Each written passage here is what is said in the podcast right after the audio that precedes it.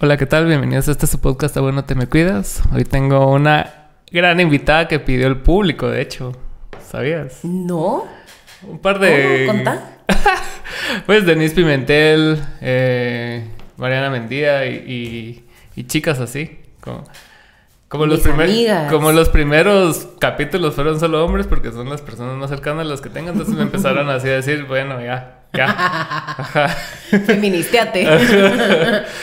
Entonces aquí tenemos a Lucía Gatía Rosales. Oli. ¿Cómo estás? Corriendo, bien, contenta porque vengo de pedalear un cachito. ¿Fuiste a pedalear? Simón. ¿Dónde pedaleas usualmente? Mm, La verdad es que por todos lados, pero lo más frecuente es zona 14, zona 10, zona 4, por ahí. Mm. ¿Y qué tal? ¿Hace cuánto empezaste la vida de ciclista? Así.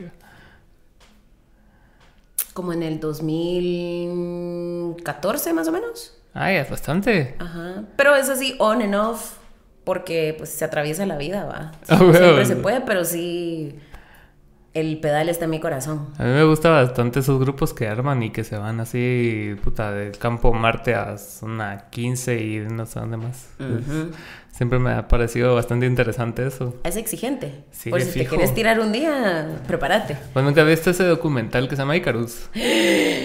Buenísimo. Por eso, ah. Ajá. Y, y lo, lo que más me gustó de ese documental es de que a, a pesar de que el chavo sí hizo el régimen de, de drogarse, del doping, igual... No lo logró. No, porque o sea, no tenía lo necesario. La preparación de toda la vida de estarse drogando. E- Exacto, eso y el talento también, porque tampoco es así de, ah, hoy me drogué, ya mañana corro 300 metros de bicicleta, es así otro pedo, man. Cabal. Pero bienvenida. Muchas gracias. Para los que no te conocen, ¿quién eres tú? Em, de hecho, últimamente eh, en talleres y cosas me han pedido biografías y me cuesta un montón Es difícil. porque siento que estoy siempre en transición, siempre en cambio, siempre en cuestionamiento de, de quién soy, pero realmente más que definirme desde quién soy, me gusta qué es lo que hago. Y mm, me gusta hacer activismo. Em, soy nutricionista, graduada de la Galileo. Em, nunca pensé ejercer clínica, mi rollo era seguridad alimentaria, investigación, eh, probé con la industria y no la logré tampoco, hasta que de repente, ahí sí que por pura necesidad no lograba que me contratara de un trabajo. Voy a, sí voy a ser honesta en que no quería que me contrataran en algunos lugares, como no me llamaba la atención, por ejemplo, tener un trabajo de 40 horas semanales por 6 mil quetzales en el Ix, ¿verdad? Em, luego en empresas, lo mismo, hice ascendeces bajo una serie de cosas. Entonces dije, bueno, voy a empezar con clínica, aunque no mucho me guste. Y empecé con la clínica en el 2017, incluso antes de graduarme ya había cerrado. Em, y en los últimos cuatro años me he dedicado a ir evolucionando con la clínica, pero más que, eh, digamos, obtener todas estas herramientas desde la academia para ejercer, lo he hecho desde el activismo. Entonces, desde la sanación, incluso he empezado desde mí misma, ¿verdad? Claro. Porque nunca fue, ay, voy a meterme al activismo y voy a formarme de esta manera para, entonces, jamás. O sea, mi plan era como, bueno, tengo que hacer dinero para sobrevivir y lo voy a hacer desde mis estándares con la clínica. Entonces, em, he participado en, bueno, supongo que si la gente que lo va a escuchar no conoce Drag Besties, vayan a buscar Drag Besties a Instagram. Pero Buena es- página, ¿eh? Sí. Eh, fui de las, de las personas, de las ocho personas que fundamos Drag Besties en el 2018. Eh, también he estado en encuentros con personas de la diversidad eh, alrededor de Latinoamérica, en Colombia, en Costa Rica. eh, y todo, yo creo que todo empezó desde sentirme no heterosexual, pero nunca entendía qué más pasaba. Y como que te vas en ese, como en esa espiral, ¿verdad? De que te das cuenta de una cosa y solo se te va el hilo, ¿va? De, de ver otro montón de cosas. Todo empezó con no sentirme heterosexual. em, y ¿Y cuándo fue eso? ¿Fue jo- joven o ya fue más grande o cómo fue? Mi hermana es lesbiana, ella es nueve años más grande que yo y yo descubrí que era lesbiana cuando yo tenía 13, ella tenía 22. Em, sus planes era decirme que era lesbiana cuando yo tuviera 15, pero me le adelanté. Lo descubrí. Em, y desde entonces empecé a aprender. En mi casa siempre, eh, pues crecí con mi mamá y mi hermana, entonces muy feminista, inconscientemente, eh, desde chiquita. Em, entonces desde ahí empecé como a llenarme de información acerca de qué significaba ser lesbiana en este país. Y mm, cuando tenía 18 me di cuenta que había estado enamorada muchos años de mi mejor amiga del colegio. Clásico, ¿verdad? Em, y entonces ahí empecé a descubrir como, bueno, ¿qué, qué es lo que pasa. Al principio me nombré heteroflexible, por supuesto, ¿verdad? Después dije, no, tal vez soy bisexual. Y después dije, no, tal vez soy pansexual. Y muy recientemente empecé a pensar como, no, probablemente soy lesbiana. Y mm, creo que no, tampoco. Entonces hay muchas personas que eh, se han estado empezando a nombrar como lesbopansexuales y eso es lo que a mí me hace sentir cómodo ahorita y precisamente por todo lo que he recorrido en cuanto, a, en cuanto a mi identidad en la orientación sexual es que entiendo ahora que no soy solo una cosa sino es un tránsito, ¿verdad? Es como, como un recorrido realmente. Entonces... Eh, bueno, hago nutrición clínica y además no tengo un cuerpo hegemónico, entonces eso también es como algo que marcó muchísimo mi práctica porque lo que se espera de las nutricionistas es que sean delgadas y se vean de cierta manera. Em, y también ha sido cuestionar como esta legitimidad de si no sos delgada, entonces ¿por qué haces nutrición clínica, verdad? Y es bien interesante porque desde ahí también me he cuestionado todas las veces que he sido racializada y que no me daba cuenta. Eh, todas las veces que me han discriminado por no ser clase alta, por no poder tener acceso a ciertas cosas. Y de ahí vienen como todas estas interseccionalidades que te va, como que se va impregnando en todas las áreas de tu vida, desde las amistades, la familia, la pareja, eh, el trabajo, la espiritualidad, eh, cómo te sentís con tu cuerpo, que, como todas estas ideas. Hay un video, un video en TikTok, yo amo TikTok, de verdad que sí, nos enseña mucho. Es una, gran red social, la verdad. La amo. Eh, y un chavo una vez decía que en el proceso de sanación es bien interesante porque te enfrentas de repente con un trauma, como que trabajas un trauma durante seis meses, pero luego empieza como a speed up, ¿verdad? Y entonces en tres meses trabajaste seis traumas y de repente una semana cinco y de repente te das cuenta que en un día tuviste seis revelaciones distintas. Es como que desbloqueas esa parte de tu cerebro. Ajá, como que estás constantemente cuestionándote. Y al mismo tiempo, esto era de lo que te quería contar, que por qué no habíamos podido hacer esto. Em, pero básicamente he estado en un loop de cuestionarme, de tristeza, de duelo, de cambios, de transiciones, de muchas cosas súper difíciles. Eh, y es producto de todo este cuestionamiento, ¿verdad? Entonces dije, bueno, tengo que tratar con esta ansiedad antes de poder hacer algo que realmente quiero hacer. Y... Y ya, no sé, creo que también cuestionarse me ha llevado a tanto hasta ver como las enfermedades mentales, como creemos que es una enfermedad mental, ¿verdad? O sea, ¿qué es?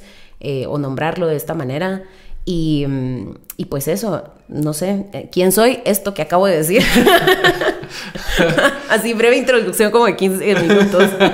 es que sí, las cosas cuesta delimitarlas y sobre todo si estamos hablando de humanos, ¿verdad? O sea, no es como que vos puedas decir, ah, es una botella de plástico y sirve para llenar de agua, fin. O sea, no somos cosas que servimos para algo, no somos ni cosas. Entonces todo el tiempo estamos en, en, constante evolución y en constante cuestionamiento de las cosas que hacemos, que venimos aprendiendo y las nuevas que aprendemos y cómo estas confrontan a lo que ya sabíamos.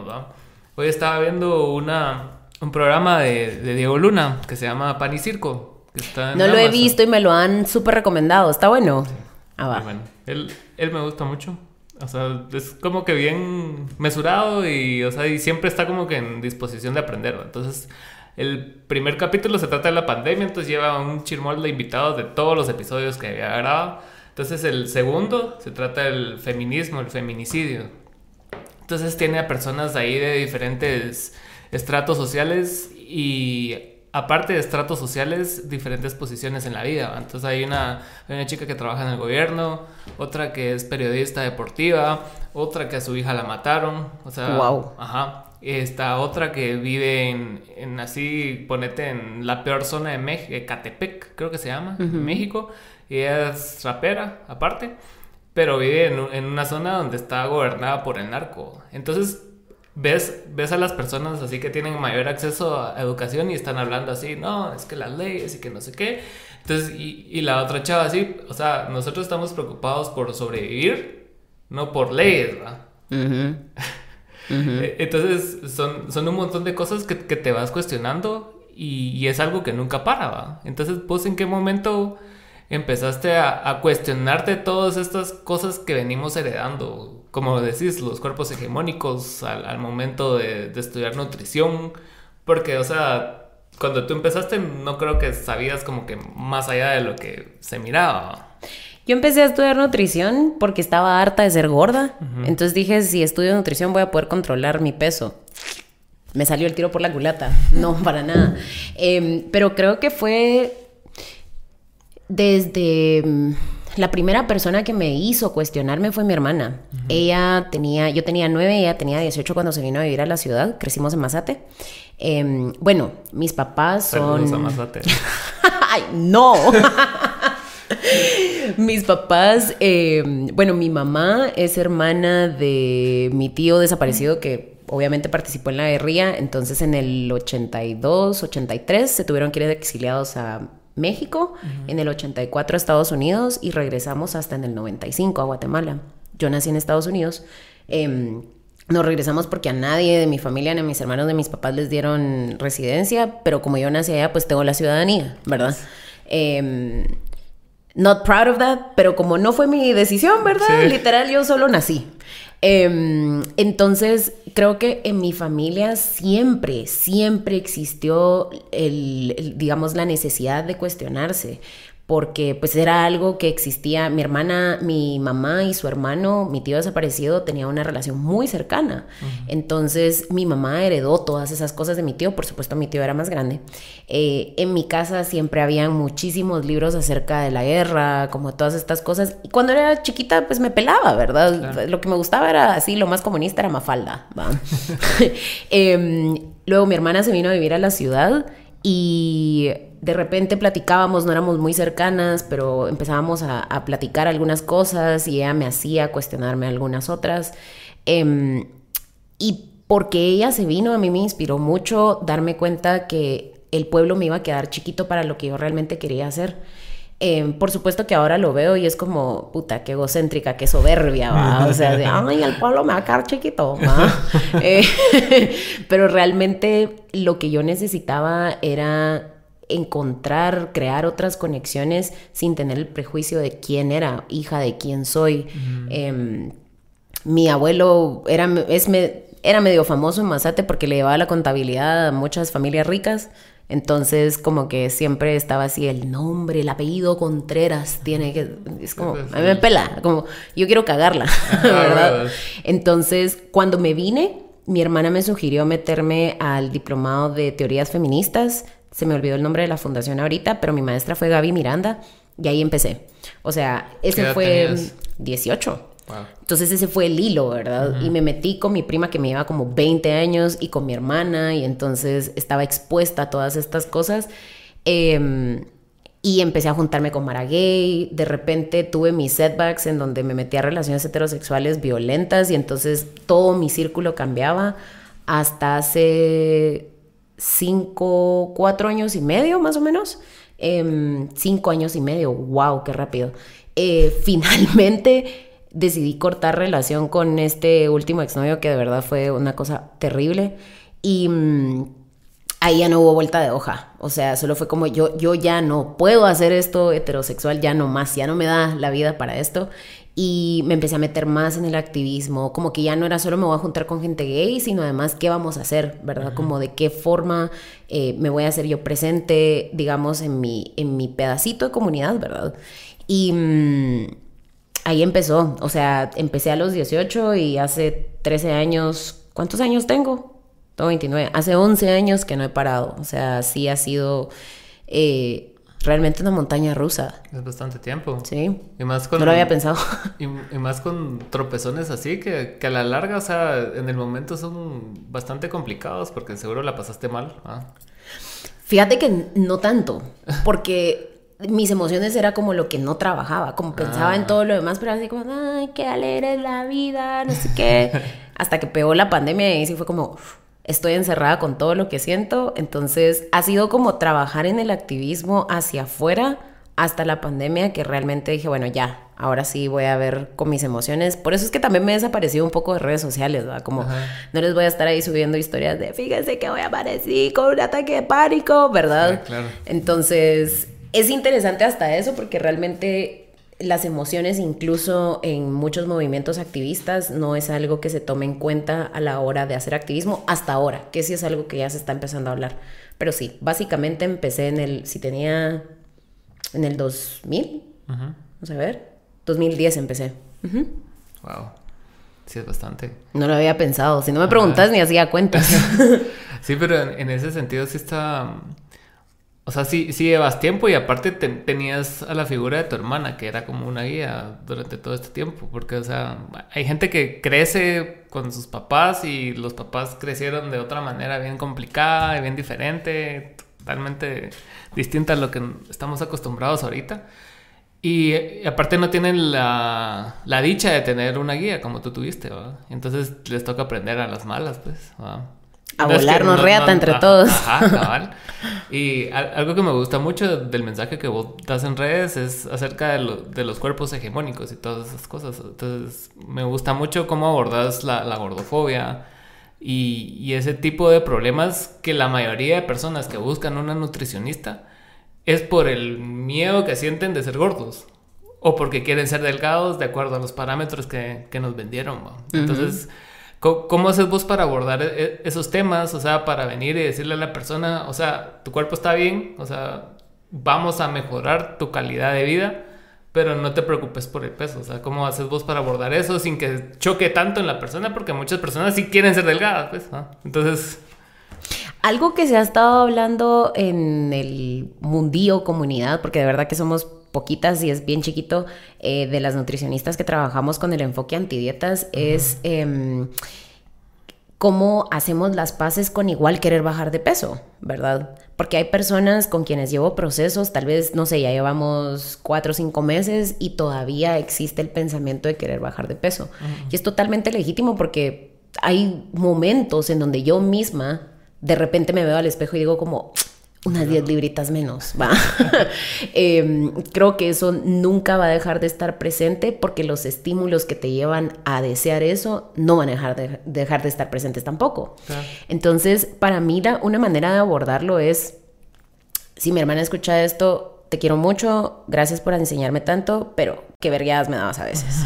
Entonces, mi hermana muchas veces fue muy dura para enseñarme y era como nos han enseñado en general a, tratarnos. O sea, mira las discusiones que existen en redes sociales. La Mara sí, ni se conoce y se están diciendo terribles cosas, ¿sabes? Entonces, para mí, una de las cosas en los últimos años bien importantes en mi trabajo es de qué manera puedo guiar a las personas sin que sea un putazo como fue para mí, sin que sean gritos y peleas, sin que sea discusiones todo el tiempo y sentirme constantemente a prueba, ¿verdad? Eh, o que tengo que legitimar o validar lo que digo mediante ciertas cosas, o sea, porque lo siento. Claro. Entonces, una de las maneras es empezar para, eh, por ejemplo, con, el, con información legítima, ¿verdad? Eh, como empezar a, a, pensar quién diseñó la ciencia, quién hace la ciencia, quién, quién, tiene acceso a la ciencia, ¿verdad? Que nos dice cómo tienen que ser los cuerpos. Entonces, cuando empezás a ver como cuál es la raíz de la, la ciencia, ajá, como quiénes, quiénes son las personas que hacen la ciencia y con base en estos parámetros se construye un ideal de salud, es bien chilero, porque entonces ya pensás como, puede ser que el índice de masa corporal me esté mintiendo, ¿verdad? Uh -huh. Que es lo que a, a, nivel mundial es lo que se usa para saber si está saludable o no. Y bueno, brevemente, el índice de masa corporal se diseñó en 1800 por un señor europeo para medir a nivel como eh, ¿cómo se dice cuando es como volumen grande? Bueno, pero a grandes volúmenes, eh, el peso y talla de ciertas personas para ver cómo iban a caber un barco para transportarse a no sé qué cosa de la guerra. Entonces tenían que medir más o menos eso para saber cuánto iba a caber en, el, en el barco. Y 221 años después, seguimos utilizando lo que se utilizó para franceses y escoceses en cuerpos así, literal, al otro lado del charco. ¿verdad? Un mestizaje y un... Entonces eso también, o sea, lo que voy haciendo, por supuesto, las personas que vienen conmigo más o menos saben qué es lo que, de lo que hablo, eh, pero sí me gusta poner en la mesa el racismo, el clasismo, la misoginia, porque pues la, digamos, la gordofobia, eh, hay puntos en común entre hombres y mujeres, pero hay otros en donde sí es distinta, ¿verdad? Como, como la diferencia es muy grande. Em, utilizamos podcasts, eh, lecturas, conversaciones y lo más importante de esto es para mí cómo reaccionan las personas, cómo se siente en el cuerpo hablar de estas cosas, si hay incomodidades, eh, si algo te causa duda, como parte de lo que me gusta a mí en mis sesiones es trabajar con las emociones, porque realmente pues no podemos hablar de cómo nos sentimos con nuestro cuerpo y con cómo comemos sin involucrar las emociones, porque son las emociones las que rigen todas estas cosas, pues, ¿verdad? Entonces, em, básicamente con bastante información de muchos, muchos otros lados que poco tienen que ver con la ciencia como la conocemos desde la academia y, mm, y también digamos, si no existe en estos textos, textos, si no existe incluso en artículos académicos, científicos, que vos lo sintas no significa que entonces vos estás mal porque no debería existir, sino al contrario, tal vez solo no lo hemos logrado nombrar pero realmente es legítimo. Entonces es bien complejo porque cuando empezamos un proceso puede que empecemos así como de, es que tengo adicción al cereal con leche, ¿verdad? Y en la última sesión estamos hablando de, no sé, de repente cómo la persona ahora duerme mejor, ¿sabes? Como empezamos por una cosa y terminamos con otra y sí es un proceso bastante emocional, entonces para mí es súper importante que las personas se sientan cómodas hablando con lo que sea que, sientan y eso a mí me ha hecho también cuestionarme de cómo voy a hacer cuando algo que las personas me digan no vaya con lo que yo creo, ¿verdad? Entonces ha sido muy bonito, es un intercambio porque aunque las personas piensen que están aprendiendo de mí, yo también aprendo de las personas con quienes trabajo y por supuesto que eso me va sirviendo como en la siguiente sesión lo hago mejor y no es un mejor de desde el capitalismo de es que soy lo mejor y cada vez no, ¿verdad? Sino probablemente tengo herramientas más flexibles con cada sesión que voy teniendo con las personas con quienes trabajo. Es que todo es un proceso de mejora continua, pues, o sea, nunca puedes dar por hecho que ya lo sabes todo y que quien te va a buscar es así como que ah, vos sos la gurú y así como que ah, yo te voy a dar las soluciones de tu vida, te voy a sanar, entonces aquí está y, o sea, no puedes ser así de soberbio. Y me, me, gusta mucho ese enfoque porque yo la mayoría de veces que, que he visitado nutricionistas es, es lo mismo siempre, o sea, sobre todo las de gimnasio, ya sabes, o sea, que solo te pesan índice de masa corporal y así como, va, aquí está tu hoja de ejercicio y tu hoja de dieta. Y aquí, así como, ah, bueno, gracias. Y lo haces una semana y después te pela. no.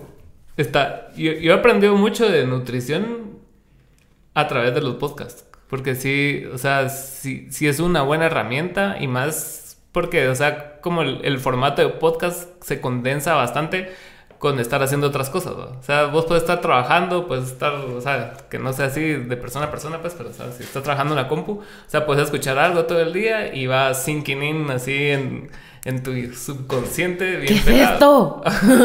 Entonces, e, empecé a seguir un, un montón de, de, de doctores y y en otros podcasts que no es de doctores, pero llegan invitados nutricionistas, nutriólogos, etc. Y fue cuando empecé a aprender así como que a, conocer más de cómo realmente funcionaba el, el, tema y no tanto de dietas, porque uno viene, busca dietas en internet y decís, va, voy a probar esta. Yo de hecho probé la keto y bajé un montón de peso, pero sé que, que no es para cualquiera, pues. Entonces, o sea, cuando vos venís y empezás a educar a las personas. No quería decir la palabra educar porque es como muy fuerte, pero cuando, vos, entablas, cuando vos entablas ese, esa como conexión para que las personas y vos mismas se den cuenta de los mejores caminos, es como una terapia, pues. O sea, vos nos das soluciones, vos das herramientas. De hecho, yo no, a mí no me gusta decir, sí, a veces digo que soy nutricionista clínica, depende del espacio, pero nunca le digo pacientes a las personas con las que trabajo porque no están enfermas, ¿sabes? Y si tienen una enfermedad, tampoco es que, ay, eso es una persona enferma y te voy a tratar desde ahí, para nada. o incluso pensar en citas, ¿verdad? Porque siempre tengo cita con la doctora, tengo cita con el endocrinólogo. A mí me gusta pensar en sesiones, porque realmente es, o sea, yo no te voy a decir qué hacer, tal vez te voy a sugerir algunas cosas, ¿verdad? Pero sí, o sea, como desde ahí desde las cosas chiquitas, como yo no, no quiero que la gente piense, soy paciente de esta nutricionista clínica con quien voy a tener una cita, ¿verdad? O sea, solo ahí te cagas de miedo. Ajá, es como, me van a regañar, es que hoy me comí un pan dulce, ¿verdad? Entonces, sí, creo que, ajá, un poco para contextualizar. Eh, pero sí, eh, y a lo que iba era cómo vos, porque todo lo que tú haces a mi, a mi forma de ver, es, es, un aporte necesario, pero entiendo que también causa mucho choque, porque va fuera de lo normativo. Entonces, ¿cómo haces vos para manejar con ese, con ese rechazo al principio? O si hay, o si no hay, ¿cómo, cómo funciona con vos las sesiones? Eh... ¿Cómo así? Espérate. ¿Cómo haces vos para ponerte yo voy con vos porque yo quiero bajar de peso y, yo quiero que vos seas como la nutricionista de gimnasio? ¿va? yo quiero que vos me digas, mira, eh, sí, tenés 30 libras de sobrepeso, tu índice de masa corporal está en 20, necesito que bajes 20 libras para mañana. y aquí está tu dieta. Ajá. Fíjate que. Y venís vos y me salís con otra cosa, entonces yo digo así como que, puta, ¿qué andaba? No me ha pasado tanto porque em, en redes sociales siempre he sido clara cuál es mi enfoque. Eh, hasta hace más o menos como a principios de este año ya me hice así mi formato de qué es lo que puedes esperar en las sesiones, qué es lo que vamos a trabajar, cuáles son más o menos los temas, ¿verdad?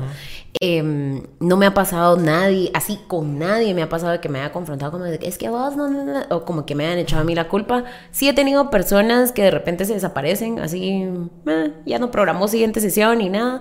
Eh, algunas personas sí me han dicho como, mira, es por dinero, es porque necesito priorizar mi salud mental, es porque me mudé de país, porque me casé, qué sé yo, como la vida, ¿verdad?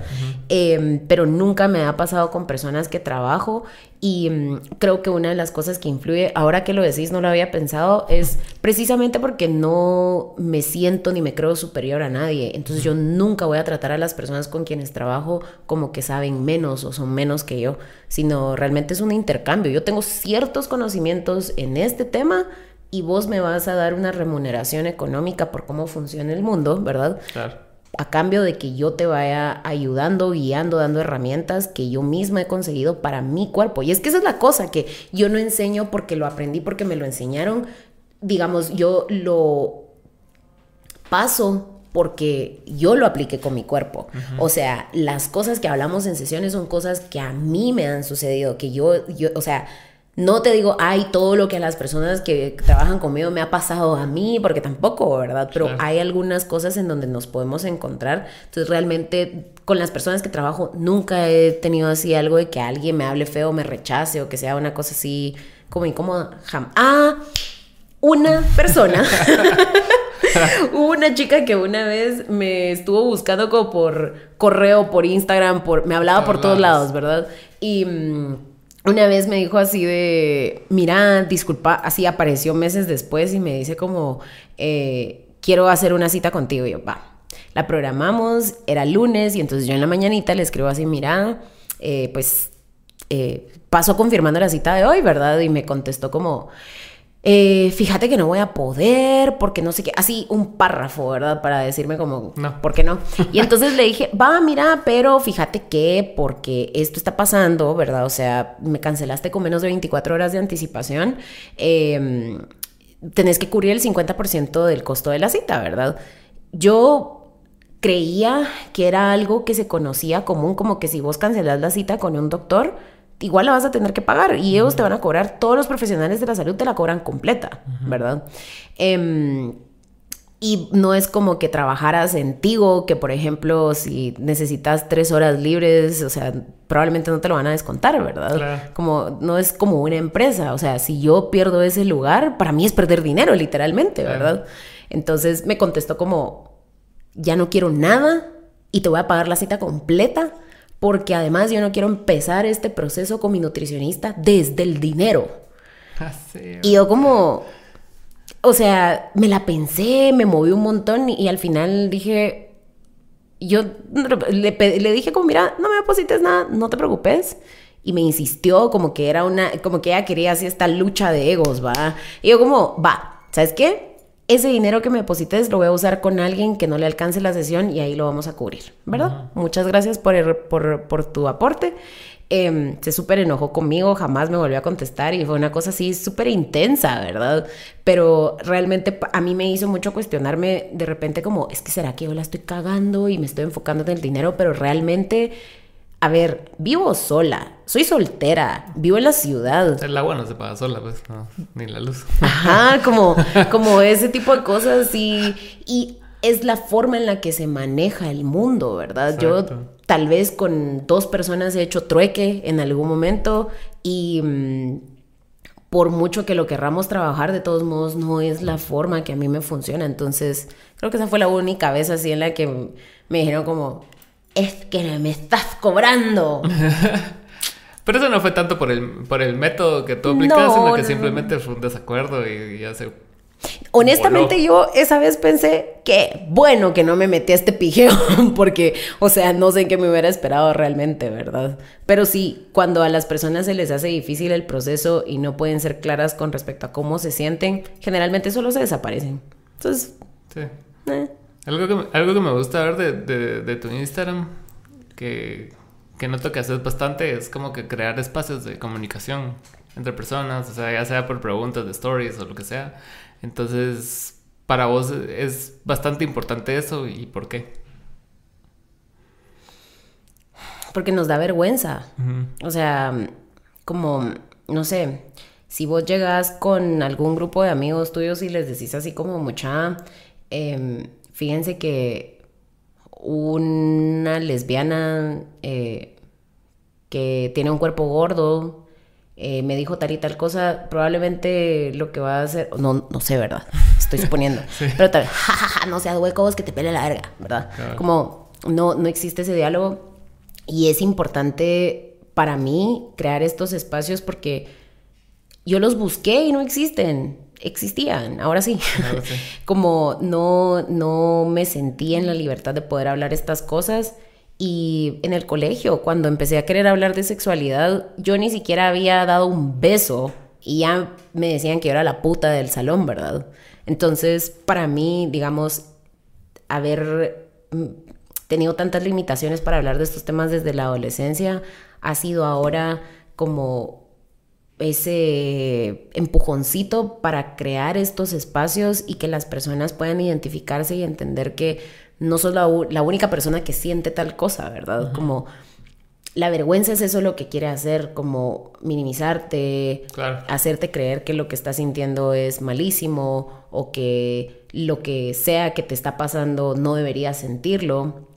Y eso le quita poder a poder sanarlo. no llores o no, o sea, como que te obligan a no sentirlo las emociones negativas y bueno, emociones desagradables, porque, ajá, negativo es tener ganas de matar, tal vez. Sí, Pero te digo, entre comillas, porque, o sea, nos enseñan a que siempre tenemos que estar bien y por lo mismo que vos decías del modelo capitalista en el que estamos, o sea, siempre tenemos que ser funcionales y en el momento que no lo somos, parece que no servimos.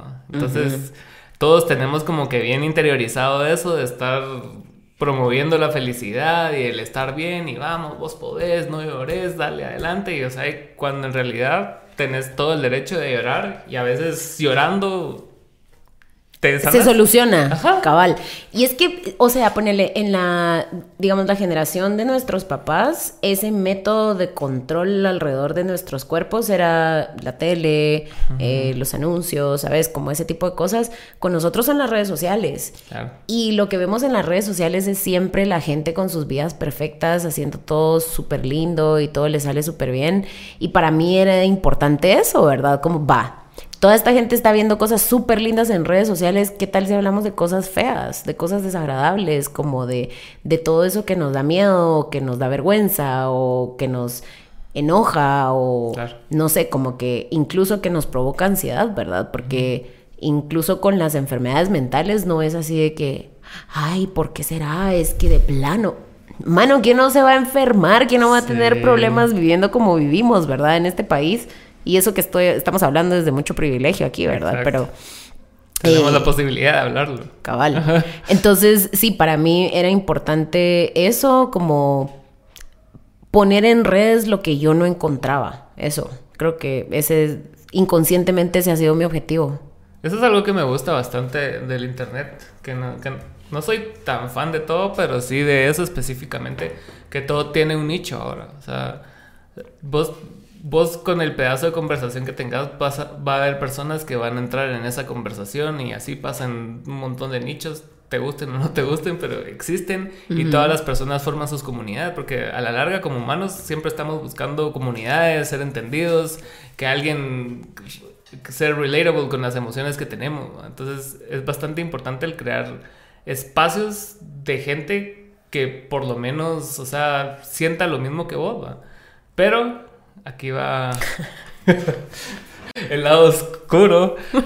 ¿Cómo haces para no caer como en cámaras de eco? En, el sentido de que solo te reafirmen lo que vos querrás escuchar o a vos te gusta venir y encontrar opiniones bien, bien disonantes con lo que vos sentís o cómo te vas confrontando vos con la, con la realidad.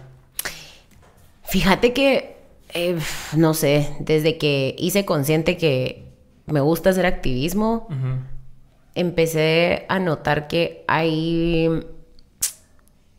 Yo no quiero convencer a los convencidos, porque ya están convencidos, ¿verdad?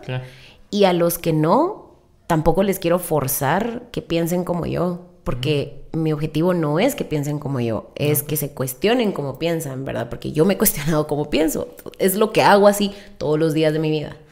Em, y no, no sé, cuando te cuestionas o cuando pones algo ahí, es como, pero ofrece una mejor solución. Entonces, mano, es que no la tengo. Es que de verdad no la tengo. No estoy diciendo que eh, lo que yo digo es mejor. Es que lo que estamos haciendo no nos funciona y el resultado es este, ¿verdad? Es como vemos aquí la sociedad.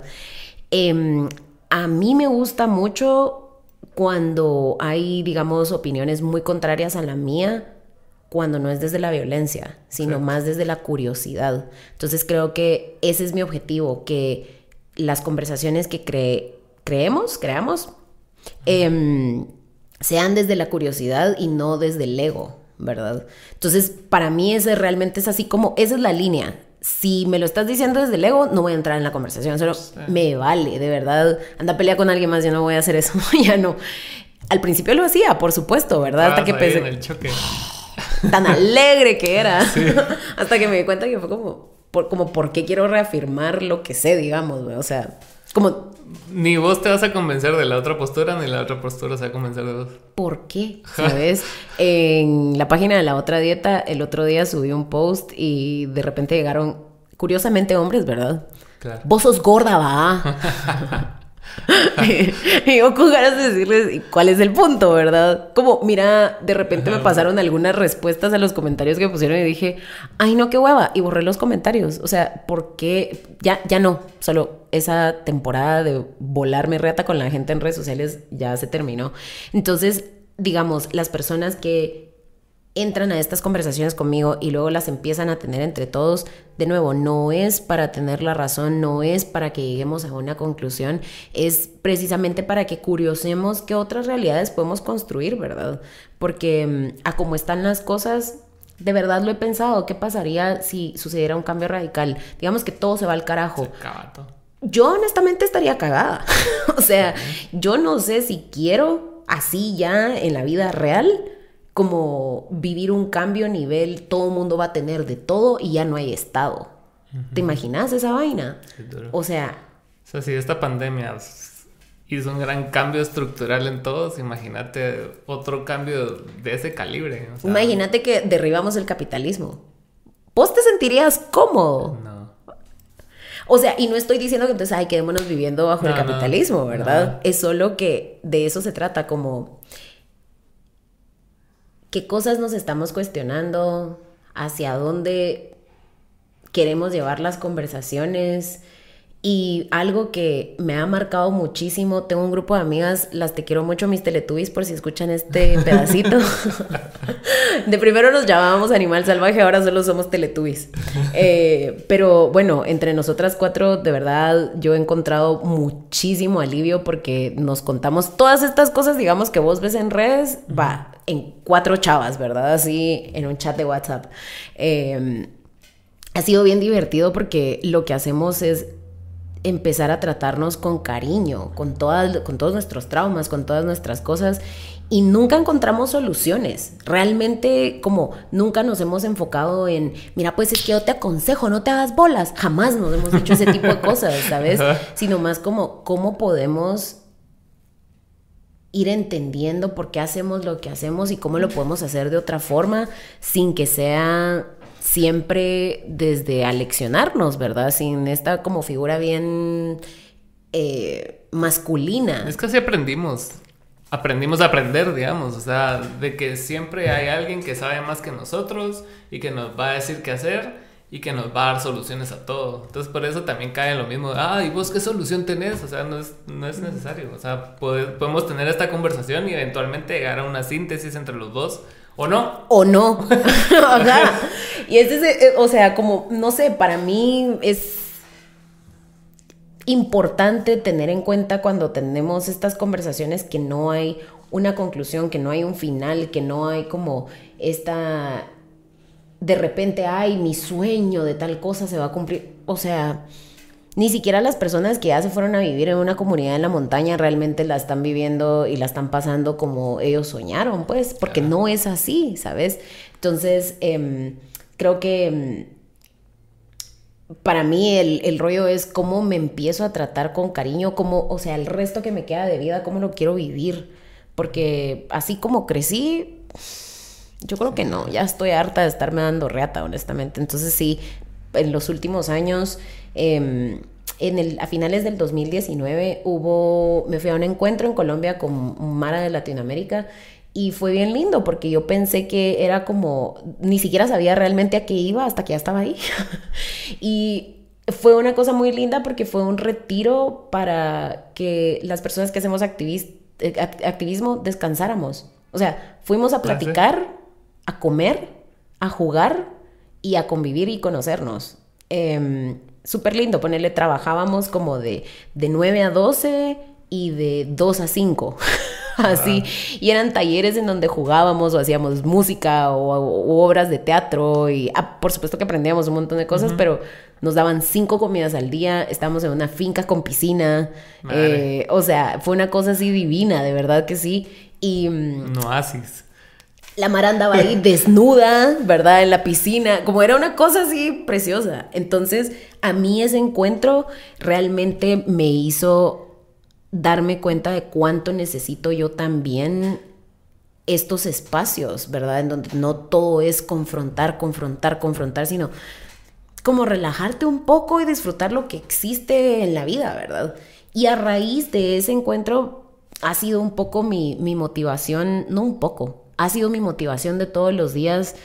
¿Cómo le voy a hacer todos los días para hacerle honor a las emociones que tengo, agradables o desagradables, y al mismo tiempo disfrutar que estoy viva, ¿sabes? Es bien difícil cuando ya ves que te atraviesa el patriarcado, el racismo, el clasismo, el capitalismo, o sea, como todas estas cosas, va, ¿y cómo le haces para disfrutarlo? Uf. Sí. Ahí. No lo he resuelto, honestamente no tengo una respuesta, como hasta aquí estoy, esto es lo que conozco. Y como la he estado pasando mal, entonces digo, bueno, la estoy pasando mal, pero me voy a hacer un sanguchito de huevo, ¿sabes? es que sí, también, también toca disfrutar las cosas pequeñas, porque, o sea, a mí me ha pasado, ponete cuando me meto así en loops de, de algo, así como el capitalismo o algo así. O sea, te das cuenta que todo está mal, o sea, literalmente todo. O sea, empezás a medio escarbarle así a lo que está pasando, ponete lo del Congreso y, o, cualquier cosa que pase en Guatemala, cualquier día. y es algo que nunca acaba, ¿me entendés? Entonces, por salud mental, siento yo que es necesario, aunque sea, no sé, 20 minutos al día que vos hagas algo y te desconecte, ya es una ganancia, ¿me entendés? O sea, y, y, y un privilegio también, porque, o sea, hay personas que tal vez no están tan conscientes de lo que realmente está pasando, pero están jodidos en su día a día, preocupados por cosas, por, por consecuencias del sistema, de lo que estábamos hablando, de que, o sea, necesitas dinero para vivir, lamentablemente. Entonces ellos están así todos atrincherados en un cuartito y preocupados, o sea, voy a comer mañana. O sea, no, no es qué van a comer. No, ¿Será que voy a tener? Exacto, entonces eh, es bien complicado, pero es necesario el desconectarte y más si tienes la oportunidad. ¿Tú practicas alguna forma de espiritualidad? Y si sí, ¿cuál? Por tu cara veo que no. Te voy a mandar un, después te voy a mandar un sticker en WhatsApp de un gatito que está así y dice, estoy tieso. Em, te voy a decir la verdad. Ajá. Em, bueno, mi mamá más o menos quiso meterme al catolicismo cuando era chiquita, entonces, no sé, una vez al mes, una su época en la que quería que todos los domingos fuéramos a misa y fue en la época en la que vivíamos solas. Em, me chantajeaba y entonces me decía así, mira, pues si te venís a misa te compro el panito con pollo de las señoras de afuera que te gusta y atolito. Y yo, sí, entonces ahí sí iba, ¿verdad? Hice mi primera comunión Em, cuando tenía 21 años eh, estuve viviendo seis meses con un mi novio y él quería que nos casáramos y ahí me entró la cosa de no me he confirmado cómo voy a casar con vos y no me he confirmado. Qué bueno que no pasó, ¿verdad? Em, y a lo largo, digamos, desde que me vine a vivir a la ciudad también, eh, pasé un poco por el budismo porque mi hermana también me, me, quiso llevar. Em, tu hermana suena muy cool, cuando querrás invitarla, la verdad es que es bien chilera. Lo único es que es introvertida, ¿verdad? Pero, sí, sí, es, es, esa señora es bien de a huevo. Me mata si, sabe que le digo que, señora. Entonces, em, no sé, pasé por, por... De repente como volví a creer en Dios y de repente no, y sí, ¿no? Hasta en el 2018 más o menos, em, una amiga de mi hermana llegó a la casa. Ella es... Eh, psicóloga formada en Canadá, es canadiense, y mm, aquí en Guatemala creo que se formó en AIT y Gestalt, si no estoy mal. La cosa es de que llegó a la casa un día, yo no estaba, y me dijo así, mira, fíjate que eh, pasé por tu cuarto y en tu cuarto sentí como, como una cosa bien extraña, entonces te quería decir que pues te regalo esta sesión para que vengas y te hagas una limpia, ¿cómo has estado? Yo justo, justo, justo, yo así, ¿verdad que sí? No, es que yo me sentía muy mal, de verdad, era ah. una época bien fea de mi vida, pero como que no lo quería admitir. Y mm, entonces pasó que había tenido un problema con una chava. Y pues a esta chava le gustaba la brujería, ¿verdad? Y yo pensaba como, oh. es que si yo no creo, no me afecta y no sé qué. Y es, o sea, sí, a la fecha sigo pensando que es real, que si no crees, pues no te afecta. Sí pero yo sí me la estaba creyendo. Entonces, em, hicimos una meditación, digamos, en medio de todo el, como toda la terapia psicológica que tuvimos, em, hicimos una meditación y en la meditación eh, básicamente me hizo como invocar desde mi persona lo que sea que me da fuerza, ¿sabes? Porque creo que eso sí es para mí es necesario, ¿verdad? Saber que hay algo más.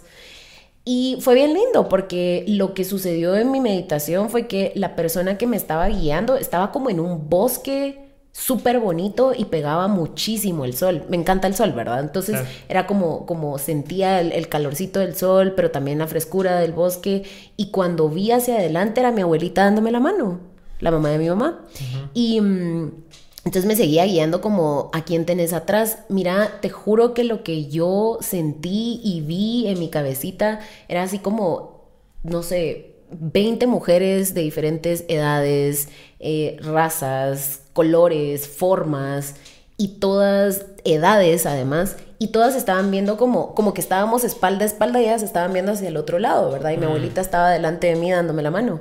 Entonces, desde, ajá, como desde el 2018 para mí ha sido creer en la fuerza de las mujeres que están a mi alrededor, como en mis ancestras, en toda mi historia familiar, desde las mujeres. Em, ahora, pues, por supuesto que me he cuestionado muchísimo el binarismo, ¿verdad? Pero para mí es como lo que se conoce como energía femenina, para mí esa es mi espiritualidad, ¿verdad? Como... Eh, ahorita que le ha pasado súper mal, el otro día así, solo no lograba dejar de llorar y como, por favor, sáqueme de este hoyo, por favor, muchis, así, ¿verdad? Mis diositas, hágame huevos, que no la estoy logrando. Y me ayudó un montón. O sea, independientemente de si es real o no, para mí es real y es lo que me funciona, entonces... Eh, todos los días prendo, me gustan las velitas de esas de 50 centavos. Entonces prendo así mis, mis candelitas, todos los días pongo mi incienso del mercado central, eh, todos los días hago mis meditaciones, hago mis afirmaciones, escribo en un diario. Eh, con mis gatitas ahora que me mudé, salimos una hora de 6 a 7 de la mañana al patio, me hago un té, me llevo mi agua, mi diario. Entonces, no sé, supongo que si eso es espiritualidad, pues, ajá, eso, eso, eso es en lo que creo. Eso me gusta bastante. Sí, yo, también he tenido como mis más y mis menos con la religión en, en este momento de la vida. O sea, no, no, no, soy practicante de ninguna ni creo en ninguna religión. Pero sí, últimamente he estado escuchando eso de, del, del, valor epistémico de las cosas. Entonces, que vos tenés esas como que las religiones o las espiritualidades son como los templates que a vos te dan así tipo PowerPoint. Vos puedes empezar, empezar una presentación desde cero y te, te, das verga ahí, te sale como te sale, o ya tenés esas otras que ya están hechas, entonces vos las vas modificando. Entonces, al final lo que vale es lo que esa creencia o esa espiritualidad hace en vos, ¿va? O sea, si eso hace que seas buena persona, si eso hace que salgas de tus hoyos, si eso hace que sigas adelante, eso es, ¿me entendés? Porque cuando yo empecé a entrar en duda fue cuando estaba estudiando una clase de filosofía en la universidad. Entonces, Ajá. Chao. Entonces empezaron. Primero, todos los filósofos que ya conocemos, pero aparte empezaron a hablar de los mitos. Mira, puedo preguntar en, en qué universidad fue. Sí. no tengo por qué decir. No, no, no, no, Ajá. Ajá. Entonces pero yo me metí, yo tuve dos etapas universitarias. Una, una adolescente, que era así como que ah, el, niño que sus papás le pagaban la U y le pelaba todo, y era así, y, ajá. Vamos al reducto. Ahí, me enseñaron lo mismo y fue así como que, ah, cool, Freud. Ah, Nietzsche, wow.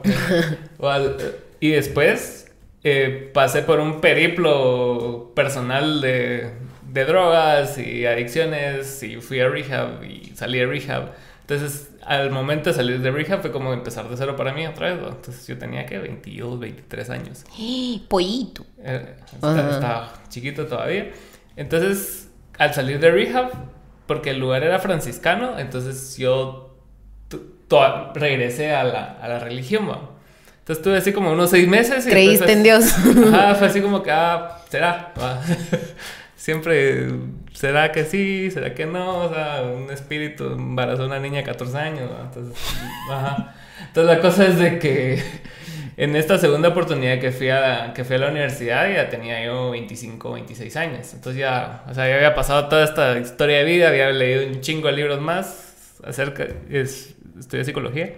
Entonces ya estaba estudiando filosofía ya, ya con una intención de, de realmente, va, sí, enfocado. Entonces hablaron acerca de los mitos, de los mitos como, el, como la Biblia, como el Popol Vuh. Entonces te, te vas dando cuenta que todo es lo mismo, ¿entiendes? O sea, es la misma historia.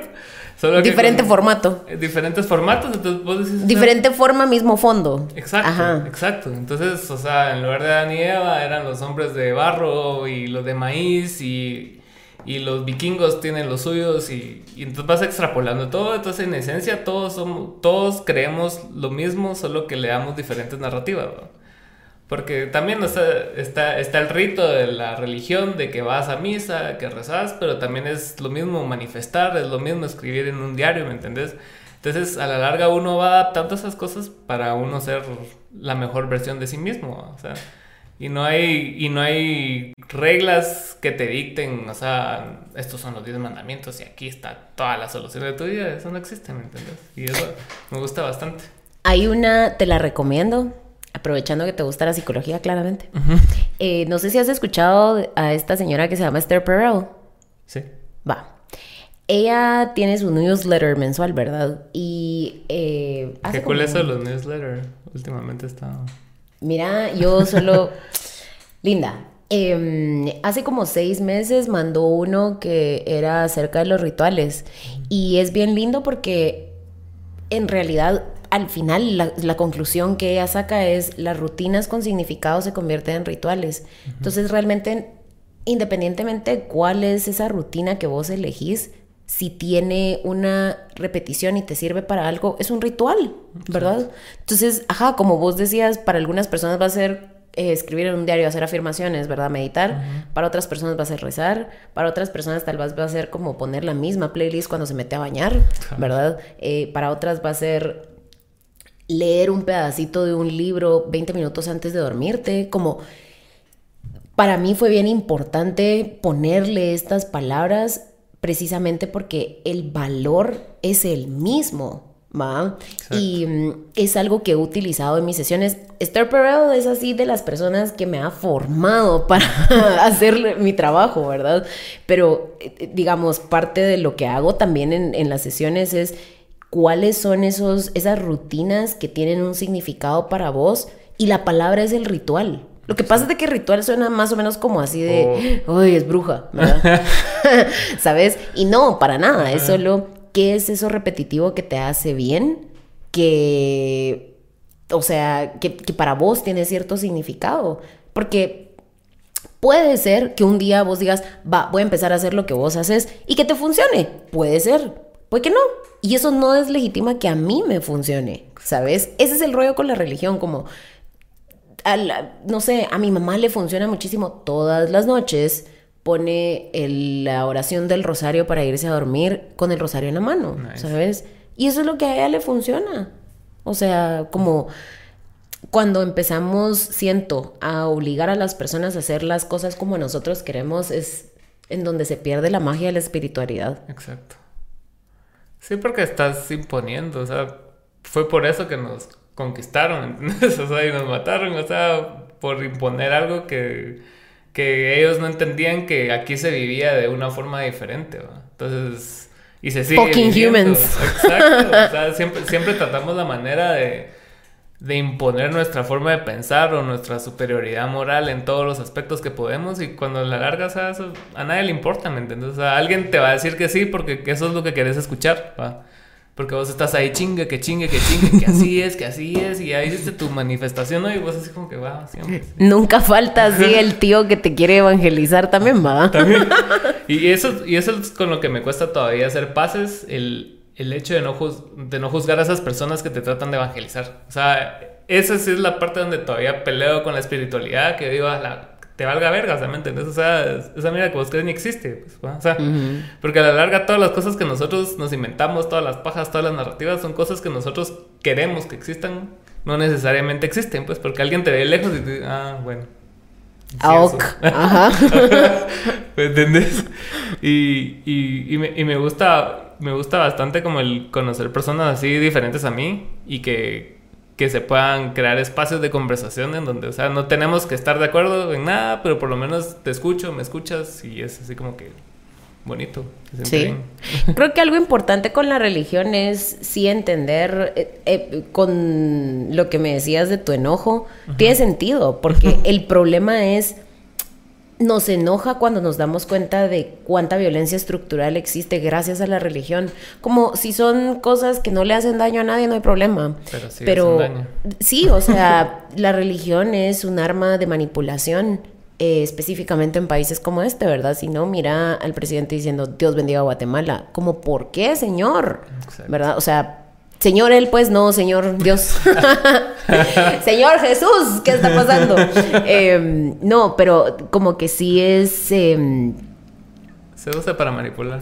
y parte de los activismos, yo honestamente de la religión sí no, no, eh, mm, no me, pero también entiendo que a mí no me criaron, digamos, con la idea, con las ideas del Opus Dei, ¿verdad? Entonces no, nunca me afectó tanto, pero digamos, conozco personas que a la fecha siguen de más de 30 años que siguen viviendo vidas culeras porque creen que tienen que cumplir con ciertas cosas. Y eso a nivel, digamos, poniéndolo en contexto de cuál es la población en Guatemala, la mayor población, cuáles son estas características, sostiene una serie de actos de violencia contra una gran población, una gran parte de la población. Entonces, también parte de los activismos es eso, ¿verdad? Hay personas que se dedican mucho a ese tipo de activismo. A mí sí no, yo sí no lo logro. O sea, no, no, no, no, hago, no me engancho, no hago clic, como que miro a alguien ahí queriendo evangelizar, es como. ¿Sabes? Basta, bueno, dale. Pero mm, creo que también es importante, precisamente por eso, eh, dar a conocer otros tipos de espiritualidad para que nos atrevamos a, experimentar. Y que yo creo que eso es algo que parte de, la manipulación a las masas es eso, como quitarte las ganas de curiosear, de experimentar otras cosas, porque es que si, imagínate que todas las personas, que así absolutamente, no sé, un 80% de la población guatemalteca de repente dijera, ah, vamos a probar otra cosa, se cae, se va toda la verga. ¿Va? Entonces, eh, creo que, no sé, para mí es bastante importante, aunque no lo haga activamente, tomar en cuenta cómo la religión afecta eh, en las políticas que son parte de los derechos humanos, ¿sabes? Sí, es complicado. Como el aborto y todas esas cosas, o sea podríamos estar como mucho más avanzados como sociedad, pero tenemos ese como hándicap de la religión todavía. Y es, y es bien pisado porque, o sea, e, ese hándicap sí llega a todos los estratos sociales. ¿ah? No, no, es algo que sea solo para los privilegiados o solo para los menos privilegiados, pero sí es algo que está permeado en toda la sociedad. Entonces, o sea, en, ese sentido, sí, mucho respeto para haberlo puesto tan así. Pero, pero, o sea, es, es, parte de lo que no nos deja progresar. Ese, ese miedo constante de fallarle a Dios, de fallarle como que a nuestra autoridad, de decir así, si hago esto es porque me va a castigar, o sea, ese miedo. Y fue reinforced, no sé cómo se llama, reforzado con, con los militares y con el con lo político, entonces siempre está así como que, ah, la fallé, put, me mataron. voy a morir, voy a ir al infierno, ¿sabes? El otro día me pasó que, bueno, cuando yo era adolescente tenía una amiguita que tenía una hermana. Y pues cuando era adolescente yo me dejaba bulear un chingo, ¿verdad? Y esta chava, eh, así como que me miraban como tipo, ay, qué ridícula, ¿verdad? Entonces, bueno, me vine a la ciudad y fue como, chao bitches, y así las eliminé de todas las redes sociales. Em, bueno, pero eh, una, una chava me escribió el otro día así en DM y me dijo como, mira, necesito tu ayuda, que no sé qué, una de estas personas, va, yo como, ¿qué onda? O sea, así como, ¿en qué te puedo ayudar? Yo no voy a venir a, o sea, chava, no te vas a poner a discutir conmigo porque es verdad que no lo voy a hacer, ¿verdad? Ya la defensiva. Y yo ya así como, ay, no, puta, qué hueva, ¿verdad? Yo, ¿qué tal? ¿Qué? Bueno, mano, y me estaba escribiendo para preguntarme qué hacía porque está embarazada por segunda vez y no le puede decir al esposo porque el esposo la va a obligar a tener al güiro y ella no quiere. Entonces, básicamente me pidió consejo de qué hacía y yo como, mano, si no lo querés tener, abortá. o sea, como yo sé que muy pocas personas te lo van a decir, pero si tenés una red, como que ya, por supuesto que ya no fue solo así, man, aborta, no se lo dije así, le dije como, si es tu decisión, si es lo que vos querés hacer, es tu cuerpo, hacelo.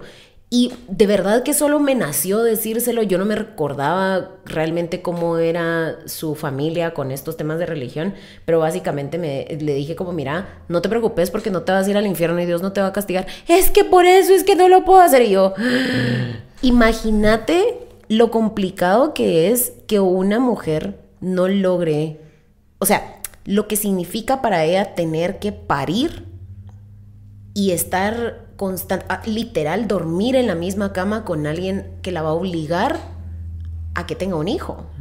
O sea, y eso es solo así como lo de la casa, pero cómo se traslada esto al trabajo, a las amigas, a la familia, a la espiritualidad. O sea, cómo vivir con culpa porque sos humana. Claro. sí. Es duro. También, también lo de cuestionarse, regresando al, al, tema del inicio, de que te dije de, de, ver casos de feminicidios, de feminismo, y entonces vas viendo, o sea, que, que, vos también sos parte del problema. O sea, que, muchas veces vos dejaste pasar muchas actitudes en tono de broma o de chingadera y que no dijiste nada, o que, o que no haces nada, pues. Entonces, y es una constante evolución y un constante cambio de aprendizaje. De que sí, sí duele muchas veces cuando te das cuenta, pues muchas veces pasas completamente ignorante y no te importa, porque así hay bastantes. Pero sí, cuando te das cuenta de, lo negativo que traen las, las, cosas por las que crees, creo que también es necesario reevaluarse, pues, ¿no?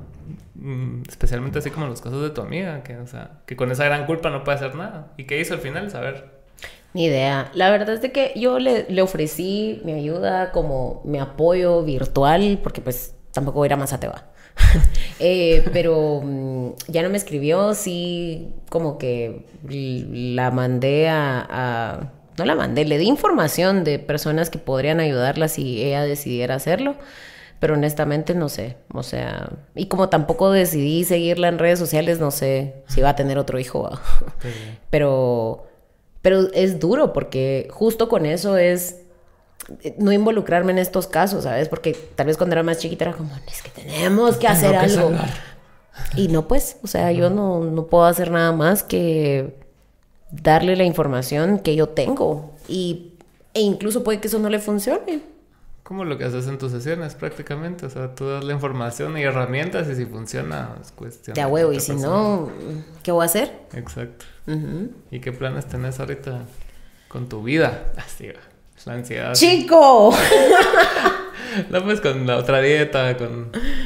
Em, mira, con la otra dieta me gusta mucho lo que estoy haciendo ahorita. Em, me sigo formando.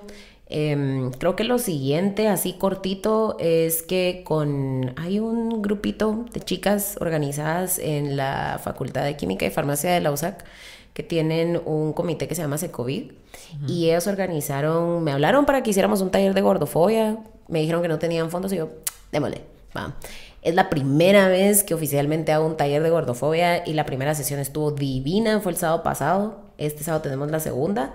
Em, y creo que quiero repetirlo, pero más desde, desde mis redes y no con, con el comité, ¿verdad? Porque pues ya lo hicieron ahorita, creo que lo quiero como hacer desde mis propias redes. Em, eso y mm, no sé, planes de vida, pues tengo una semana y media de estar oficialmente viviendo sola, sola, sola. Viví sola, pero sin decidirlo hace algunos años, pero ahorita sí ya como ya es lo mío, entonces, no sé, mis planes de vida ahorita es disfrutarme esta etapa por lo menos el año de contrato que tengo sola con mis gatas. Eh, hoy en la mañana justo estaba pensando así como y si cuando se vence el contrato me voy a ir a México, pero y si mejor, como Estás en otro lado. Ajá, como, ¿sabes? La ansiedad es así. Eh, eh, con mis amigas también de repente pensando, y si alquilamos una casa enorme y nos vamos a vivir todas juntas.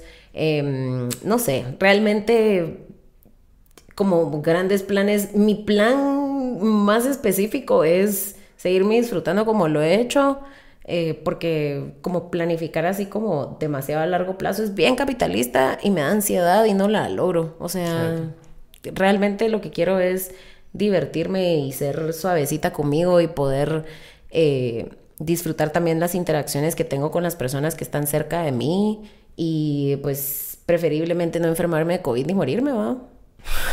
Honestamente. Es la, meta de muchos. sí.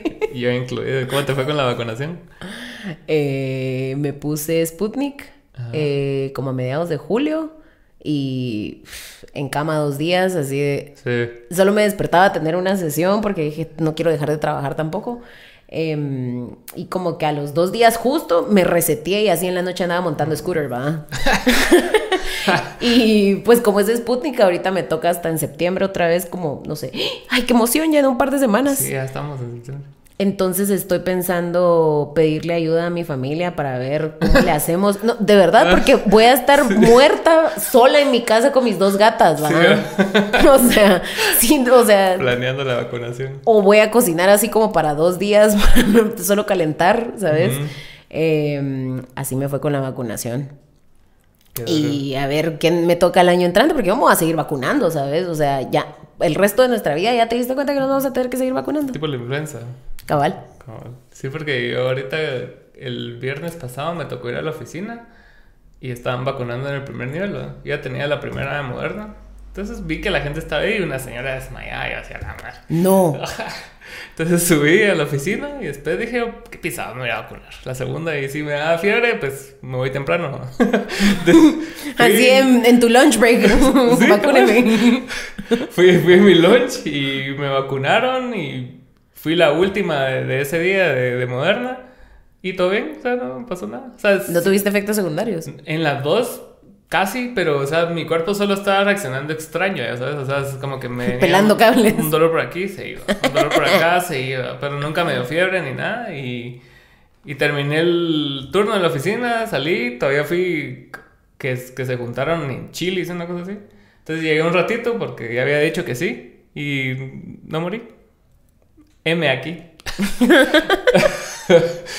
Pero mucho gusto. Qué bueno que por fin se dio. ¿Cuántos meses llevamos en estas? Allá. Sí, llevamos meses ya. No, hombre, como un mes y medio. Como dos meses llevamos en esto. La cara. Revisa tu agenda. Rápido pasó el tiempo. Rapidísimo. Sí, es cierto, tienes razón, como dos meses.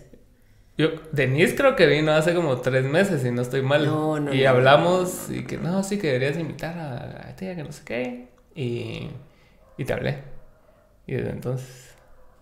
Pero qué bueno que se dio. Gracias por no la es reclamo, ojo. Solo... Solo es así, random fact. Random fact. Ajá. Gracias por la invitación. y de hecho fuiste de las invitadas, invitados, invitades que he tenido, que con la que única que tenía una como cita previa. Y me pareció bastante interesante, ¿sabes? Es que yo necesitaba estar preparada, ¿sabes? no lo estoy diciendo como algo malo, sino que me gustó, porque fue así como que, wow. ¿Pero qué? Ajá, ¿y cuál es el espacio? ¿Y qué tan lejos vamos a estar? Yo, bueno, está bien. Para que se pase así. ¿Y cómo sos vos? Así. Así, esa soy yo. Mientras más preparada puedo estar, mejor. Pero qué bueno que viniste, tus redes. Eh, bueno, eh, en Twitter ya no muy hago gran cosa porque me estresa, pero bueno, en Twitter estoy como Lucy con Y.